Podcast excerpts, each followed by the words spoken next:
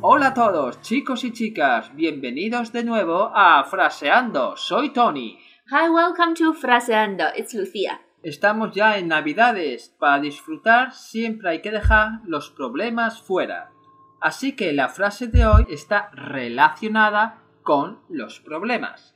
Cuanto más pronto digas hola a los problemas, menos tardarás en decirles adiós. The earlier you say hello to the problems, the less time you will take to say goodbye to them.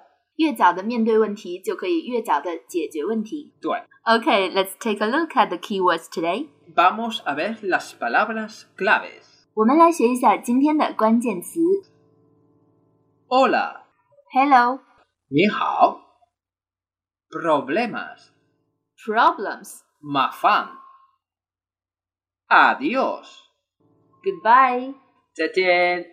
The sentence today is really easy. Es muy fácil. I hope you can learn something from it. Ok, chicos, adiós. 不要忘记关注 Tony 老师的微信公众号 Let's Español。拜拜。再见。 Jimmy, Jimmy, growing like a seed. Lucy, violin. Smiling, smiling, city red and green. They never think they will live in. Timing, timing, time is like a freak. Faking, faking, what do you think about ring? Smiling, smiling, city ring bell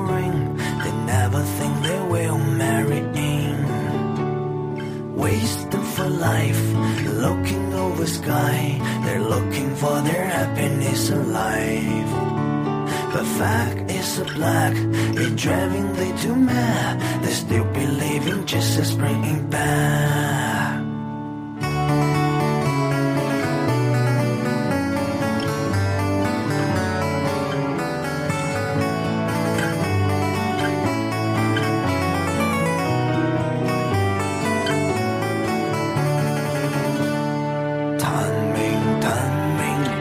Like a freak. Faking, faking, what do you think about ring? Smiling, smiling, saying bell ring. They never think they will marry in. Wasting for life, looking over sky. They're looking for their happiness in life.